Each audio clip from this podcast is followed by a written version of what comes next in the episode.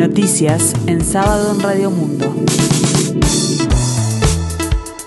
Informa Gustavo Pérez de Rueta. En este sábado 21 de octubre de 2023, el tiempo se presenta fresco aquí en el sur, cielo nuboso, 18 grados, la temperatura 79%, el índice de humedad.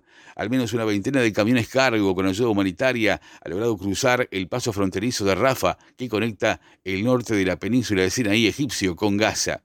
La Agencia Humanitaria de Naciones Unidas ha confirmado que 20 camiones con comida, agua y medicinas entraron en Gaza, controlada por el grupo islamista Hamas, a través del paso de Rafa, fronterizo con Egipto. El vicedirector de la oficina en los territorios palestinos, Andrea Di Domenico, ha indicado que la Cruz Roja Egipcia está liderando la operación de entrada de la asistencia en el enclave palestino. La Embajada de Estados Unidos en Israel había asegurado que la frontera entre Gaza y Egipto se abriría este sábado, sugiriendo que tal medida permitiría a los extranjeros abandonar el asediado enclave palestino. En una publicación en las redes sociales, la embajada ha afirmado que había recibido información de que era inminente el cruce de Rafa. No sabemos cuánto tiempo permanecerá abierto para que los ciudadanos extranjeros abandonen Gaza, ha añadido. En tanto, nucleados en el grupo Coordinación con Palestina, unos 40 colectivos sociales marcharon hacia la sede de la Presidencia de la República en Montevideo en apoyo al pueblo palestino y con la exigencia del alto el fuego el ingreso de ayuda humanitaria y el cese del bloqueo en Franja de Gaza. Con banderas y pancartas con frases como Palestina libre y alto el exterminio de Gaza, cientos de personas marcharon por 18 de julio rumbo al Plaza Independencia, ubicada frente a la Torre Ejecutiva, donde se emitió una proclama, según indicó la agencia española EFE, el vocero del grupo, Cristian Mirza.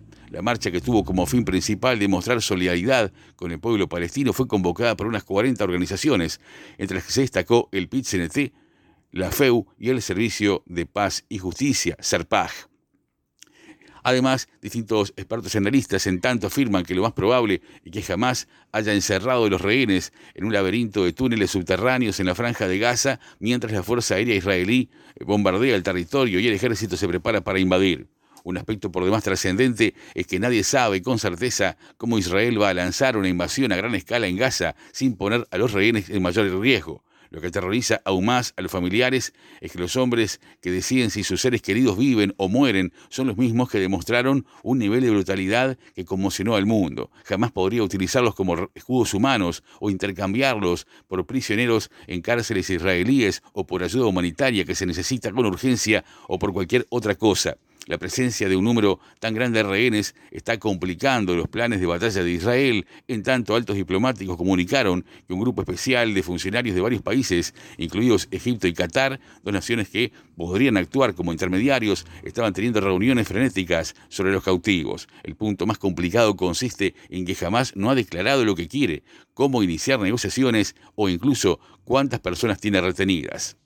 La bancada de legisladores de la coalición de gobiernos planea citar al ministro del Interior, Luis Alberto Heber, la próxima semana en régimen de comisión general, tras una solicitud urgente del propio secretario de Estado para dar explicaciones sobre lo actuado por el Ministerio del Interior en el caso Penadez. A todo esto, el Tribunal de Apelaciones de Cuarto Turno confirmó la imputación del ex senador nacionalista Gustavo Penadez por 22 delitos vinculados a explotación sexual de menores así como la prisión preventiva dispuesta en primera instancia. También se confirmó la imputación del docente de historia, Sebastián Mauvesan.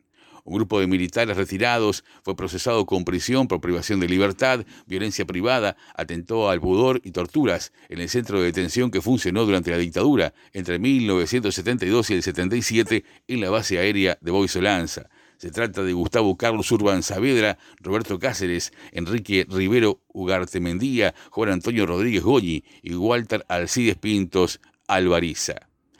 En tanto, Freddy Amorín está siendo buscado, se libró la orden de detención a nivel internacional y nacional para la captura de Roberto Freddy Amorín. El Poder Ejecutivo decretó un ajuste salarial para los trabajadores de ómnibus urbanos, luego de que la Unión Nacional de Obreros y Trabajadores del Transporte UNOT anunciaron un paro general de 24 horas para el 27 de octubre. Al momento, la medida se mantenía. Les decimos que en el deporte este fin de semana comienza a disputarse la séptima fecha del torneo clausura del fútbol uruguayo. La actividad se inicia este sábado con un partido único, Defensor Sporting Cerro Largo a las 19. Mañana domingo se jugará la mayor parte de la actividad con Félix Cerro a las 13 horas, River Plate Peñarol a las 16 y La Luz Plaza Colonia a las 19 horas. La etapa prosigue este lunes con Montevideo City Torque, Liverpool a las 17 y Nacional Deportivo Maldonado a las 20.15. Por último, este martes va el complemento con Danubio Boston River a las 16 y Wanderers Racing a las 19.30 horas. El tiempo se presenta fresco aquí en el sur, cielo nuboso, 18 grados la temperatura, 79% el índice de humedad. La máxima esperada para hoy 27 grados. Más noticias en sábado en 60 minutos.